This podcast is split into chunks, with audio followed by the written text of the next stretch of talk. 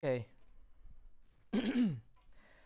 Je vous invite à ouvrir euh, avec un grand plaisir la parole de Dieu ensemble dans la première épître de Pierre, chapitre 3. Nous ouvrons les Écritures ensemble. C'est un grand honneur de le faire en Pierre, chapitre 3. Et nous sommes dans cette dernière section de ce troisième chapitre de l'épître de Pierre où Pierre s'est concentré sur la souffrance, puisque c'était ce que passait l'Église à ce moment. Il avait la souffrance et il avait la persécution. Et la semaine passée, on a vu ensemble la souffrance de Jésus dans un seul verset, le verset 18, que c'est un merveilleux verset, un, un résumé de ce que Jésus a fait pour nous. Ce verset qu'on a étudié la semaine passée nous montre que la souffrance de Jésus n'était pas en vain, mais que c'était vraiment pour nous sauver, pour nous amener à Dieu de la main. Il nous a pris par la main et nous élève face à face devant le Père. Il nous a vu dans sa justice et il prend dans lui notre, euh, notre nature pécheresse, nos péchés, après avoir satisfait aussi la justice de Dieu sur la croix. Jésus est mort dans la chair alors qu'il a été fait péché pour nous. Il était séparé de Dieu dans quelques moments, mais dès que la colère de Dieu fut épuisée, ses relations avec le Père a été réconciliées. Et dans ce sens, on a, dû, on a vu que Jésus était rendu vivante dans l'esprit après avoir vécu cette expérience de séparation euh, d'avec le Père. Et c'est comme ça que le verset 18 se termine, si vous vous souvenez on a vu la semaine passée. Pierre nous a donné un résumé de ce qui s'est passé sur la croix en se concentrant dans la souffrance de Christ. Mais Pierre quitte rapidement la souffrance et la mort de Jésus. Et maintenant, il va nous mentionner aussi qu'il était rendu vivant dans l'esprit. Et par la suite, il va se concentrer dans le triomphe de Christ. Il va nous amener vers ce chemin du triomphe de Christ. Et aujourd'hui, il va nous amener à travers un épisode incroyable, un épisode dramatique, que ça se passe en coulisses ou derrière les rideaux. C'est quelque chose qu'on ne voit pas. Et pourtant, cet aperçu énigmatique qu'on va voir aujourd'hui est inspiré par le Saint-Esprit pour que Pierre nous le transmet dans les Saintes Écritures. On va voir aujourd'hui un aperçu de cette période énigmatique. Qu'est-ce qui s'est passé entre la mort et la résurrection de Jésus? C'est ce qu'on va voir dans les versets suivants, mais avant de, avant de commencer, on va prier.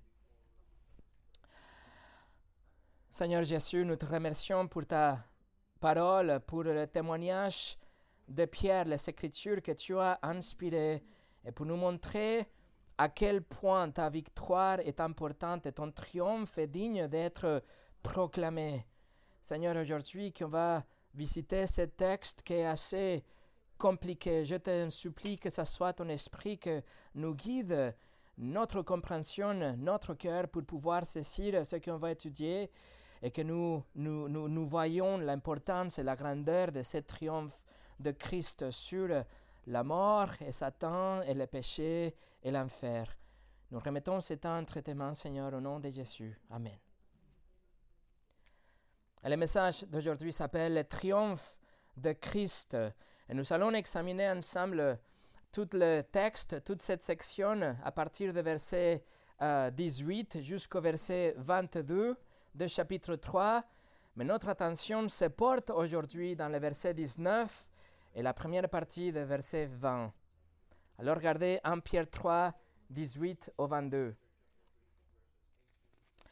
Pierre écrit Christ aussi a souffert une fois pour les péchés, lui juste pour des injustes, afin de nous amener à Dieu. Il était mis à mort quant à la chair et rendu vivante quant à l'esprit, dans lequel aussi il est allé prêcher aux esprits en prison, qui autrefois avaient été incrédules lorsque la patience de Dieu s'est prolongée au jour de Noé, pendant la construction de l'arche, dans laquelle un petit nombre de personnes, c'est-à-dire huit, furent sauvées à travers l'eau. cette eau était une figure du baptême qui n'est pas la purification des souillures du corps, mais l'engagement d'une bonne conscience envers Dieu et qui maintenant vous sauve. Vous aussi, par la résurrection de Jésus-Christ, il est à la droite de Dieu depuis qu'il est allé au ciel et que les anges, les autorités et les puissances lui ont été soumis. Je mentionnais la semaine passée que ces versets au milieu de ce texte sont considérés comme l'un des passages les plus compliqués dans le Nouveau Testament. Des volumes ont été écrits à ce sujet. Il y a au moins cinq euh, différentes interprétations de ce texte au milieu de versets 19 au 21. Je crois humblement mais fermement que ce que je vais vous expliquer aujourd'hui est l'explication la plus cohérente de ces passages. Donc, au lieu de vous traîner à travers euh, toute euh, possible interprétation, je ferai de mon mieux pour vous montrer l'évidence, pour que vous voyez ce que je vois, pour que, en vous montrant l'évidence, vous soyez convaincus aussi que celle-ci est la meilleure interprétation. Et d'abord, on doit comprendre que tous ces passages concernent la souffrance de Jésus, on l'a vu déjà mais aussi le triomphe de Jésus-Christ qui en suivit. Prêtez votre attention alors que Pierre écrit par rapport à la souffrance de Jésus dans le verset 18 qu'on a vu la semaine passée. Après, il va à travers la complexité des versets 19 au 21 qu'on va commencer aujourd'hui.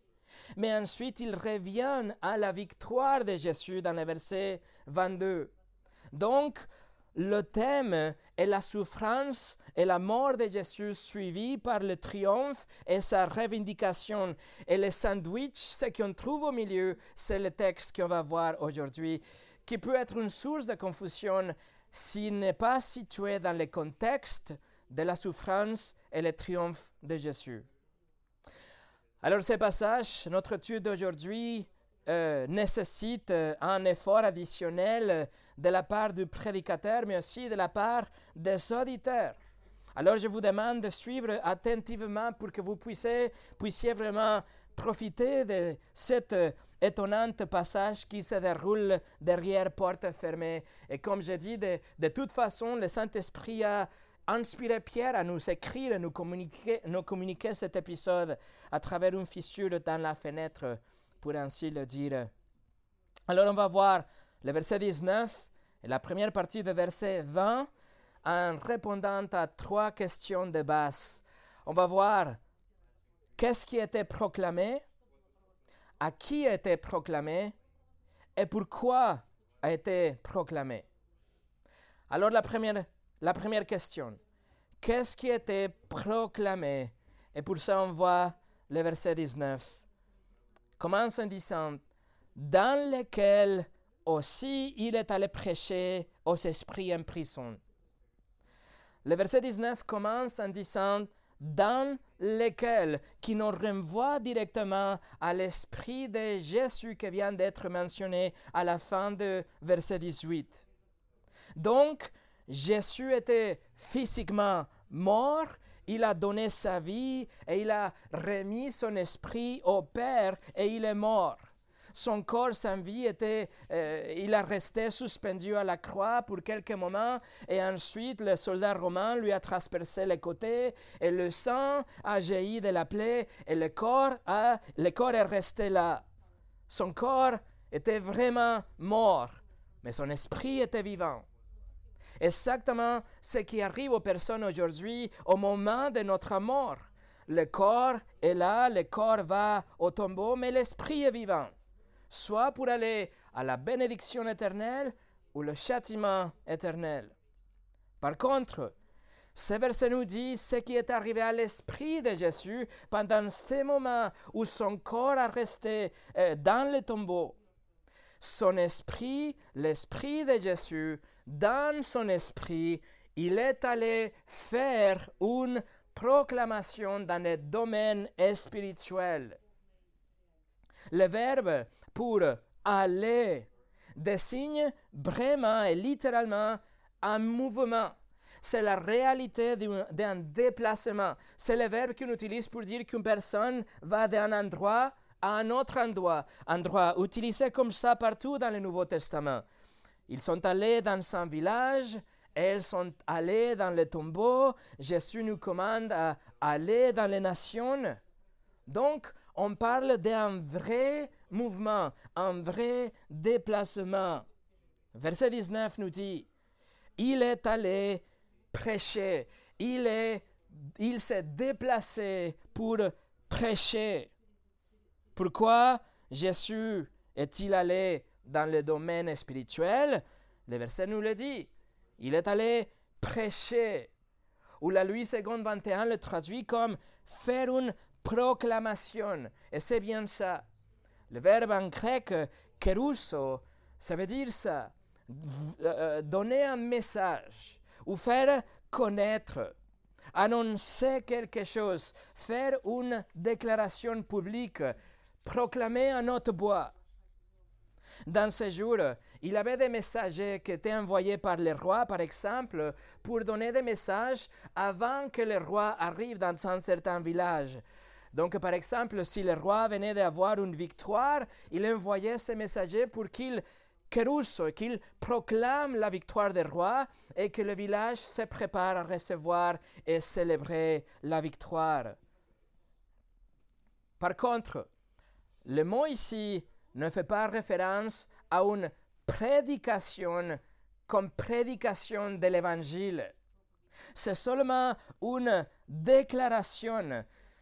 On ne parle pas ici d'une proclamation de l'évangile pour le salut de quelqu'un, car le mot utilisé normalement dans le Nouveau Testament, c'est le mot d'où on tire le mot évangélisation ou l'évangile. Mais ce n'est pas ce qu'on utilise ici dans le verset de Pierre.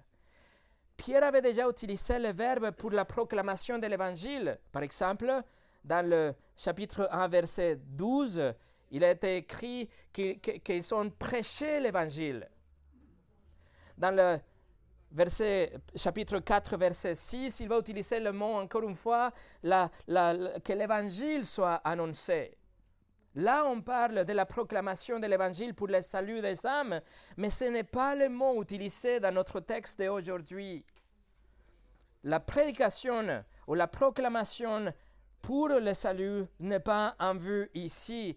Et aussi, on le sait, on sait à partir de la doctrine biblique qu'au moment de notre mort, nous allons dans notre esprit immédiatement, soit dans la présence de Dieu, soit dans le châtiment de Dieu. Il n'y a, il a pas quelque part au milieu. Et tout ça, ce n'est pas en fonction de notre vie, ou ce qu'on a fait, ou si on était gentil ou pas. Notre destination éternelle est en fonction de notre appartenance ou non au Seigneur Jésus-Christ, notre foi en lui ou la manque de foi en lui.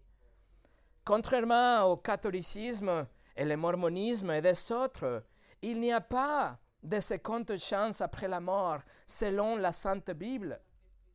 Donc, Jésus est allé dans le domaine spirituel, mais n'est pas pour prêcher l'évangile, n'est pas pour prêcher le salut aux esprits humains, non.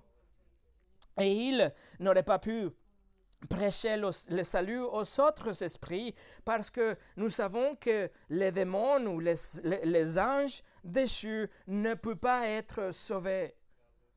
En fait, Hébreu chapitre 2 nous dit que Christ est venu pour racheter exclusivement la race humaine. Le monde spirituel, les anges déchus, Satan ne peut pas être racheté. Hébreu 2, 16 nous dit Jésus, assurément, ce n'est pas à des anges qu'il vient en aide, mais c'est qu'à la postérité d'Abraham, c'est-à-dire les hommes.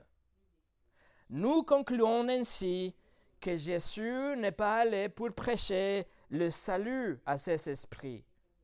Impossible. Alors, qu'est-ce que Jésus a proclamé? Mais le contexte de ce passage nous le dit ce qu'il a proclamé, c'est son triomphe.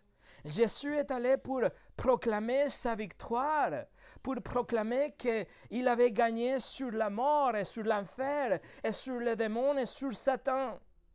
Il est allé pour annoncer publiquement que sa mission était terminée, qu'il était victorieux face à nombreux et implacables efforts militaires de Satan pour le faire échouer sa mission. Satan avait apparemment gagné dans les jardins d'Éden lorsque toute l'humanité a été plongée dans le péché et la, décadence. Mais Dieu avait promis par, que par la sémence de la femme, le Sauveur viendrait. Et puisque Dieu avait dit que cette semence, la semence de la femme, écraserait la tête du, serpent. Alors Satan a tout essayé pour corrompre une telle semence. Et ça, on va voir dans quelques moments. Mais il a échoué. Satan a essayé d'exterminer le peuple d'Israël par le génocide dans les jours d'Esther, mais il a échoué. Satan essayait de distraire Jésus à travers les tentations, mais il a échoué. Satan a à nouveau tenté Jésus. Il a essayé qu'il abandonne sa mission à Gethsemane, mais il a échoué. Et tout au long de sa vie, Satan a attaqué sans pitié, essayant que Jésus pêche. Mais il a échoué, car Jésus n'a jamais péché. Mais ensuite, Satan a incité les leaders religieux et, tous ceux qui étaient autour de Jésus à se soulever contre lui. Et il a littéralement possédé Judas pour qu'il le trahisse. Et donc le Seigneur était arrêté et crucifié, et dans ce qu'il semblait être l'ultime victoire pour Satan. C'était la victoire apparemment, finalement, pour Satan. Il aurait dû avoir une célébration massive. À chaque coup de fouet que ouvrait le dos du Seigneur, une célébration massive. À chaque crachant sur son visage, à chaque goût de sang issu de la couronne d'épines, à chaque euh, gémissement douloureux sur la croix, il avait la, la célébration avec euh, le corps sans vie quand il était descendu, et avec la pierre qui était roulée pour sceller les tombeaux, Satan et ses démons ont célébré la victoire. Néanmoins, alors que son corps était déposé dans le tombeau, du coup, Jésus se présente dans le domaine spirituel et proclame son triomphe et leur jugement inévitable. Alors oui, Satan lui a brisé les talons, mais Jésus lui a écrasé la tête, juste comme Dieu l'avait dit dans Genèse chapitre 3. Et voilà, la guerre cosmique arrive à sa fin. Satan avait perdu et Jésus était victorieux. Voilà le triomphe de Jésus.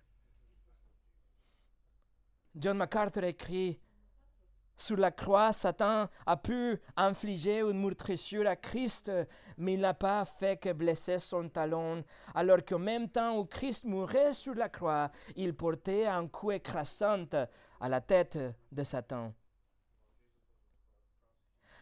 Numéro 2.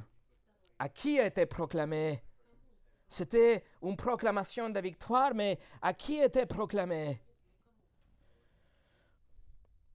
Le texte nous le dit. Il avait des esprits en prison. Mais qui sont ces esprits? Qui a entendu cette proclamation de victoire? Le verset 19 dit, Il est allé prêcher aux esprits en prison.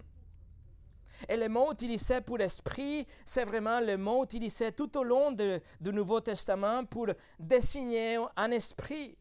C'est le mot utilisé pour désigner le monde spirituel ou l'esprit d'une personne ou un esprit impur ou même le Saint-Esprit. C'est le même mot. Donc, on parle vraiment d'un monde, une prison où il avait des esprits. Jésus est rendue vivante dans son esprit, nous le dit dans le verset 18, et le même mot est utilisé aussi pour dire qu'il y a des esprits dans le, pardon, oui, des esprits en prison.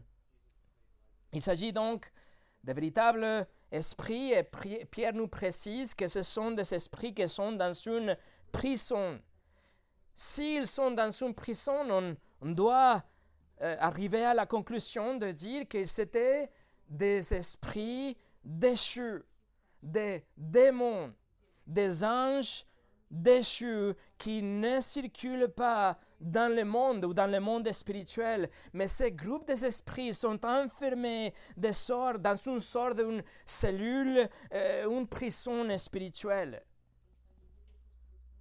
D'ailleurs, les esprits humains ne sont jamais emprisonnés, ils vont directement et tout de suite euh, à la présence de Dieu ou un endroit pour être punis, pour avoir enfreint la loi de Dieu dans la vie. Par contre, ces esprits se trouvent dans une prison spirituelle. C'est un endroit appelé aussi le puits ou l'abîme dans le livre de l'Apocalypse. Le chapitre 9 de l'Apocalypse l'appelle le puits de l'abîme ou, l'abîme tout court dans le chapitre 9, le chapitre 11 et le chapitre 17 de l'Apocalypse, cela nous décrit un abîme, que littéralement ça veut dire un espace immensément profond. L'abîme, le grec, c'est abousos, et c'est l'endroit où Satan et tous les démons seront jetés à la fin du royaume millénaire de Christ sur la terre. Il y a des démons là-bas, mes amis, aujourd'hui, en ce moment. Et ils sont là, et ils sont là, ils attendent que leur jugement. Ils étaient là quand Jésus était mort sur la croix, et ils sont là pour, euh, pour l'éternité. Et contrairement à ce qu'ils ont pensé, ils espéraient la victoire et la célébration. Mais non, Jésus se présente et il déclare son triomphe. Il avait vaincu. Dans Luc chapitre 8, nous trouvons l'épisode de l'homme démoniaque, si vous vous souvenez. C'était cet homme qui vivait euh, parmi les tombeaux et les gens ne pouvaient le retenir car il était vraiment fort. Il arrivait à même briser les chaînes. Il était possédé par légion car ils étaient plusieurs. Et lorsqu'ils ont vu Jésus, ils ont euh, crié, ils sont, euh, se sont prosternés devant lui et ils ont dit, Luc 8, 28, Qu'y a-t-il entre moi et toi, Jésus, fils de Dieu très haut? Je t'en supplie, ne me tourmente pas. Et c'est très intéressant que dans le verset 31 nous dit, et il priait intensément Jésus de ne pas leur donner d'aller dans l'abîme. Et le mot en grec, c'est le même, abousos, le même abîme, le même endroit. C'est-à-dire que ces démons-là, ils connaissaient l'existence de cet endroit et dans la terreur, ils supplient Jésus de ne pas le s'y envoyer. Dans les passages parallèles, dans Matthieu chapitre 8, le démon, il dit, es-tu venu ici pour nous tourmenter avant le temps? C'est-à-dire que il le sait, ils finiront pour s'y retrouver ensemble avec Satan, ensemble avec le reste des démons pendant, après le royaume millénaire, et ils sont horrifiés de cet abîme. Ils ne veulent pas être là. Ils ne veulent pas être enchaînés en avance. En espérant le jugement de l'Apocalypse chapitre 20. Et donc Jésus leur donne la permission d'aller vers un troupeau de cochons. Et vous connaissez la fin de cette histoire. Alors Pierre est en train de parler de cette prison, cet domaine spirituel où il y a des démons qui sont là déjà. Et dans sa douzième épître, il nous donne un indice supplémentaire pour savoir plus de cette prison et de ce groupe de démons. Alors tournez à la douzième épître de Pierre. Tournez la page à 2 Pierre et regardez le, le verset 4. 2 Pierre, verset 4. Il écrit, Si Dieu n'a pas épargné les anges qui ont péché, mais il les a précipités dans les abîmes des ténèbres et les réserve pour les jugements. Ici, dans ce verset, il parle de même esprit, mais il utilise un autre mot traduit comme les abîmes. C'est un mot qui apparaît qu'ici dans le Nouveau Testament, mais c'est très commun dans la mythologie grecque. Et ce mot désigne un endroit que les gens, ils croyaient était pire que l'enfer. Un endroit qui était encore plus, encore plus bas que le séjour de mort. C'est quelque chose qu'il appelait le monde des ténèbres et c'était réservé pour le pire des pécheurs selon la mythologie grecque. La Bible annotée de nos châtels traduit comme les fosses d'obscurité. Mais l'idée, c'est la même.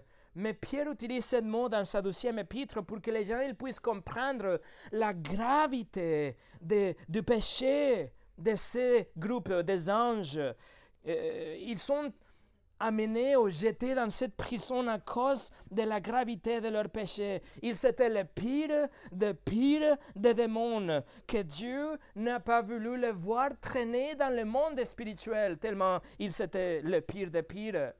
Pourquoi? À cause de leur méchanceté, à cause de leur perversion, ils sont tout de suite, tout simplement envoyés dans cette prison, dans cette abîme là où ils s'attendent aujourd'hui le jugement final. À la fin, ils seront jetés dans le temps de feu ensemble avec Satan, tout de suite après le royaume millénaire de Christ, selon Apocalypse chapitre 20. Ce démon était le pire de tous. Et Dieu, dans sa miséricorde, il a décidé de le retirer de notre monde en avance. Alors si vous pensez que notre monde aujourd'hui est perverti, est dégradé, est corrompu, est déviant, imaginez-vous ce qu'il serait avec ces démons en liberté aujourd'hui. Le livre de Jude, allez au livre de Jude, le livre de Jude nous donne un autre élément, un autre élément pour connaître plus par rapport à leurs crimes. Tournez à droite à l'épître de Jude, et là qu'il y a un seul chapitre. Jude, regardez le verset 6.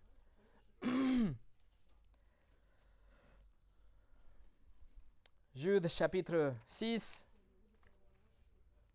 Il écrit qu'il a réservé pour le jugement du grand jour, enchaîné éternellement par les ténèbres, les anges qui n'ont pas gardé leur dignité mais qui ont abandonné leur propre demeure.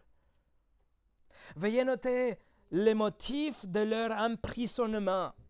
Ces anges déchus ont dépassé leur domaine. Ils ont franchi les limites données par Dieu. Dieu les avait donné une frontière, mais ils sont complètement dépassés les limites imposées par Dieu. Et en conséquence, Dieu les a enchaînés pour l'éternité. Ils ne seront jamais relâchés. Ils ne seront pas actifs jamais. Ils ne sont pas actifs aujourd'hui. Ils ne seront pas relâchés qu'à la fin pour leur jugement. Ils sont et enchaînés éternellement, selon le verset 6, dans ces prisons qu'on appelle l'abîme. Ils attendent leur jugement. Mais qu'est-ce qu'ils ont fait exactement? Verset 7. Jude, verset 7. Que Sodome et Gomorre et les villes voisines qui se livrèrent comme eux à la débauche et à des vices contre nature sont donnés un exemple subissant la peine d'un feu éternel. Littéralement, le verset nous dit qu'ils sont allés après une chair étrange. C'est-à-dire, ces démons sont abandonner les royaumes ou les domaines spirituels pour posséder des sommes où ils ont bien pris une forme humaine, comme les anges dans l'Ancien et dans le Nouveau Testament, mais ils se sont livrés à la débauche avec les femmes. Tout comme les hommes ont essayé de se livrer ou de se engager dans une immoralité tordue dans la Genèse chapitre 19 avec des anges. La même chose, mais à l'envers. La tradition juive des documents en dehors de la Bible, mais qui étaient très connus, sont très connus par les Juifs, décrit la même chose, de la même façon. Il y a des anges qui ont dépassé leurs limites et, donc ils sont aujourd'hui dans une prison spirituelle.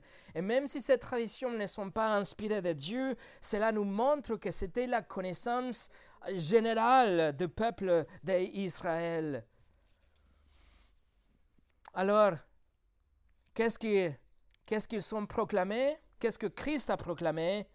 La victoire. À qui a-t-il proclamé? Aux démons en prison. Et numéro 3, pourquoi a été euh, proclamé? Et pour ça, on revient à notre texte, en Pierre chapitre 3. En Pierre chapitre 3, et regardez les versets 19 et les versets 20. Dans lequel aussi il allait prêcher aux esprits en prison qui autrefois avaient été incrédules lorsque la patience de Dieu s'est prolongée au jour de Noé pendant la construction de l'arche dans laquelle un petit nombre de personnes, c'est-à-dire huit, furent sauvées à travers l'eau. La prison des esprits est remplie de démons dès le temps de Noé depuis les jours de Noé, depuis la construction de l'arche, Pierre nous écrit qu'il y a des démons qui sont là à cause de leur, euh, parce qu'ils étaient incrédules, mais la traduction plutôt est désobéissante. Il y a des, des démons qui sont là depuis les jours de Noé et depuis les jours de l'arche. Nous concluons à partir de cet autre passage et à partir de euh, le récit du déluge que leur désobéissance était ce franchissement de la frontière que Dieu avait imposée. Ils ont atteint l'humanité pour se livrer à toutes sortes d'immoralités sexuelles. Allez avec moi au Genèse chapitre 6 pour voir le récit du déluge. Le livre de la Genèse chapitre 6. Et regardez les versets 1 et les versets 2. Genèse 6, 1 et 2 nous dit, Lorsque les hommes eurent commencé à se multiplier sur la face de la terre et que les filles leur, furent, leur furent nées, le Fils de Dieu virent que les filles des hommes étaient belles et ils s'en prirent pour femmes parmi toutes celles qu'ils choisirent. L'expression ici dans le verset 2, le Fils de Dieu fait toujours référence aux anges dans l'Ancien Testament. On parle des esprits, des anges. Même chose dans Job chapitre 1 verset 6 par exemple, c'est marqué Le Fils de Dieu vendre un jour se présenter devant l'Éternel et Satan va aussi au milieu de eux. La même chose c'est dans Job 2, dans le psaume 29, dans le psaume 89 etc. Et additionnellement, ce passage dans la Genèse fait un contraste entre le Fils de Dieu et les filles de, des hommes. Le Fils de Dieu et les filles des hommes. C'est-à-dire, il y a des créatures surnaturelles faites par Dieu, le Fils de Dieu, mais il y a aussi les filles qui sont issues de la procréation humaine, les filles des hommes. Ces fils de Dieu, ce sont des anges, mais des anges qui ont agi dans la rébellion et dans son effort pour détruire le mariage, ils ont voulu influencer malicieusement toutes les générations à venir. Ils ont été attirés par les femmes, que le texte nous dit qu'elles étaient belles, et donc ils sont rentrés dans des corps des hommes à travers une possession démoniaque, ou se sont matérialisés dans des corps des hommes, et ils ont eu des relations avec elles, et ont procréé, et ont donné naissance à une race complètement corrompue. Regardez les versets 3 et 4, Genèse 6, versets 3 et 4. Alors l'Éternel dit, Mon esprit ne restera pas toujours dans l'homme, car l'homme n'est que chair et ses jours sont, euh, seront de 120 ans. Les géantes étaient sur la terre à ces temps-là. Il en fut de même après que les fils de Dieu furent venus vers les filles des hommes et qu'elles leur eurent donné des enfants. Ce sont des hommes puissants qui furent fameux dans l'Antiquité ou des héros. Le verset 4 nous introduit aux géantes. La traduction de Nephilim. Le Nephilim, c'était un groupe de personnes qui étaient déjà là pendant le déluge, avant le déluge. Et c'était une sorte de race puissante. C'était des hommes qui conquéraient les autres nations. C'est un terme qui est utilisé après dans Nombre chapitre 13, beaucoup plus après le déluge, pour dire qu'ils étaient là. Et il décrit un, un peuple de type géante. C'était un groupe de personnes qui étaient puissantes, qui menaçaient Israël. C'était des ennemis terrifiants. Lors de la rédaction du récit du déluge, Moïse nous dit que le, que était déjà là, mais il nous dit qu'il s'était aussi après, même après le déluge. Et il fait le lien entre les enfants produits par le Fils de Dieu et les filles des hommes, parce que ces enfants, cette nouvelle race était semblable aux Néphilim. Ils étaient des guerrières puissantes, ils étaient forts, ils étaient redoutables, mortels, impitoyables. Vous voyez, c'était une, une race, un hybride démoniaque. C'était une progéniture possédée déjà par un démon. Une race géante, forte, monstrueuse, nous pouvons dire des hommes violents et très puissants. Et encore une fois, la tradition juive dans le livre d'Enoch, même si ce n'est pas inspiré, cela nous donne aussi une histoire qui est cohérente. Ça colle parfaitement avec notre décrit, notre écrit dans l'Ancien Testament. Il décrit ce métissage démoniaque comme des géantes qui étaient sur la terre. Alors j'ai dit précédemment que Satan a essayé de corrompre la semence de la femme.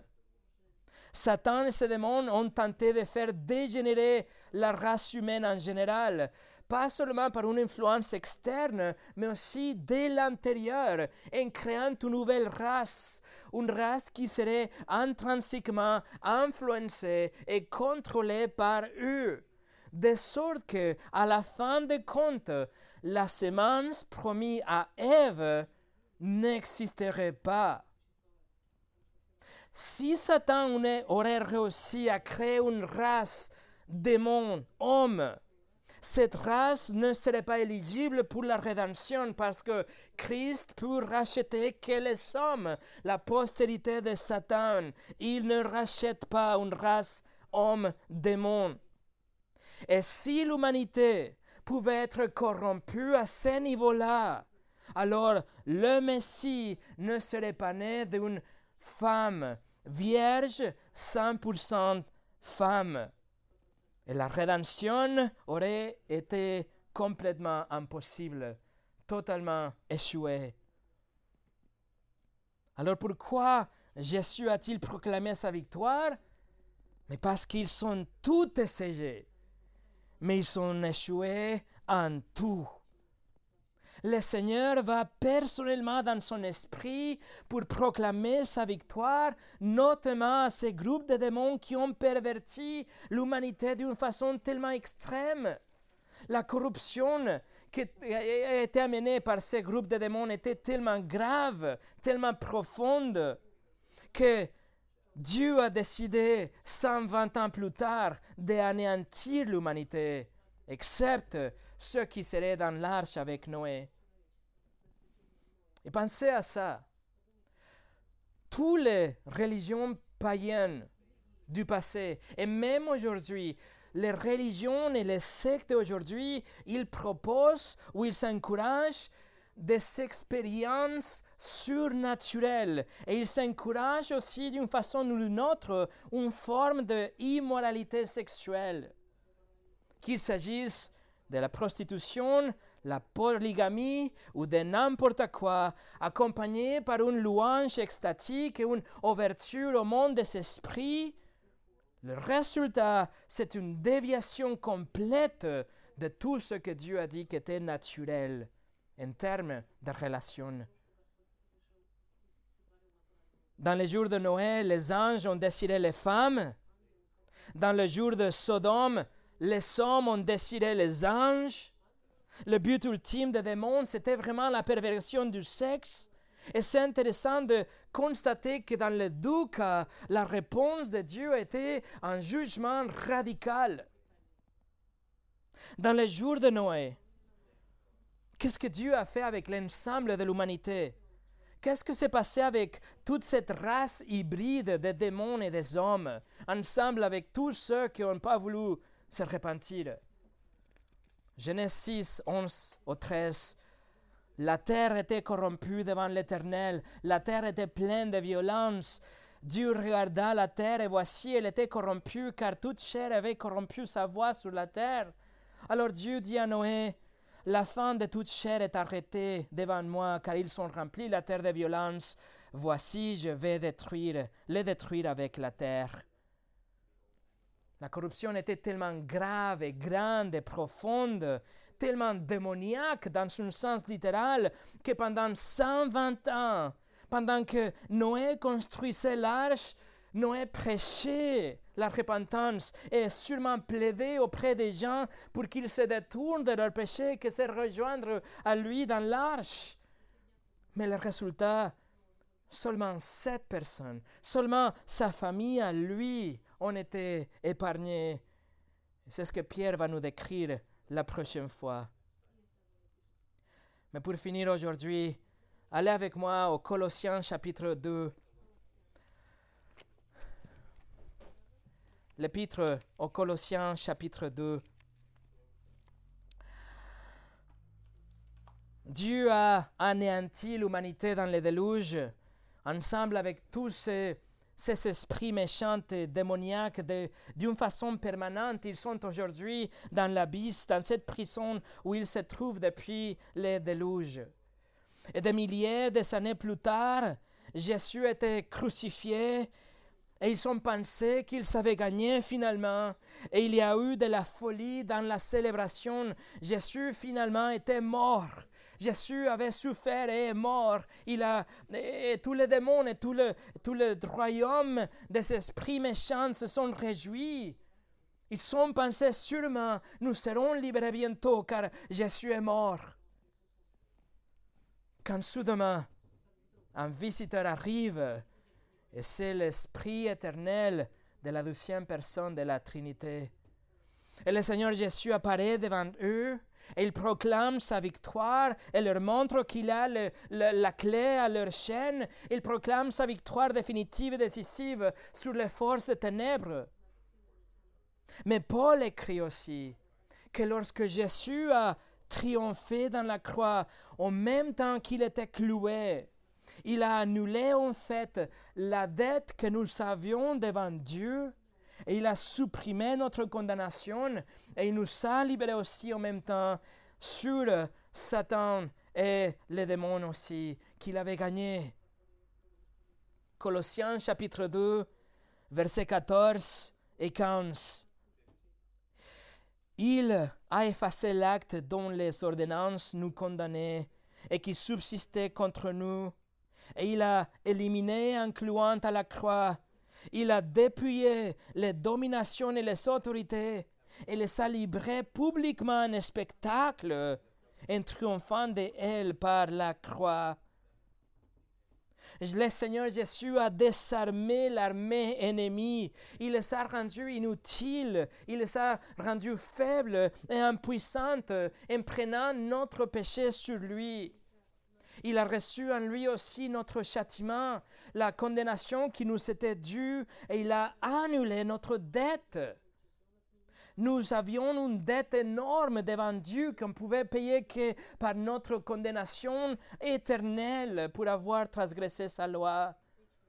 Mais lorsque Jésus était sacrifié, lorsqu'il a donné sa vie et il a épuisé la colère de Dieu dans sa souffrance, et il a échangé notre péché pour, notre, pour sa justice. Il a cancellé la dette et il nous a réconciliés avec Dieu. Donc aujourd'hui, il n'est pas notre juge, mais il est notre Père qui nous aime. Mais non seulement Jésus a triomphé avec sa vie parfaite et avec sa mort sacrificielle et avec sa résurrection, mais Paul écrit qu'il a fait une démonstration publique devant les dominations et les autorités en parlant de, cet ordre démoniaque, de ce monde des esprits. Jésus a fait une démonstration publique. Il s'est montré comme victorieux. Et Paul utilise l'image ici d'un général romain qui fait défiler ses ennemis vaincus dans les rues de Rome.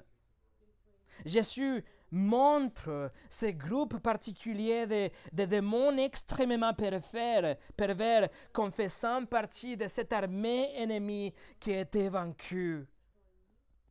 Et tout cela est né de la souffrance de Christ. Mais le triomphe de Christ était total.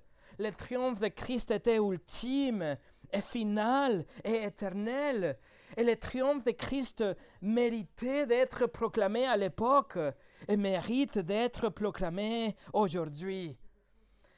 Quelles que soient nos circonstances, à travers la famine, la persécution et la dépravation qu'on voit dans le monde autour de nous, on doit vivre en sachant que Christ est victorieux.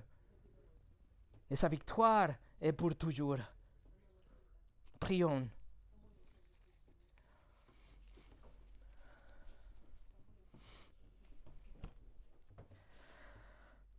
Seigneur, nous te remercions car tu as vaincu la mort, la force du diable, les ténèbres, les péchés, et tu nous donnes la vie éternelle grâce à ton sacrifice.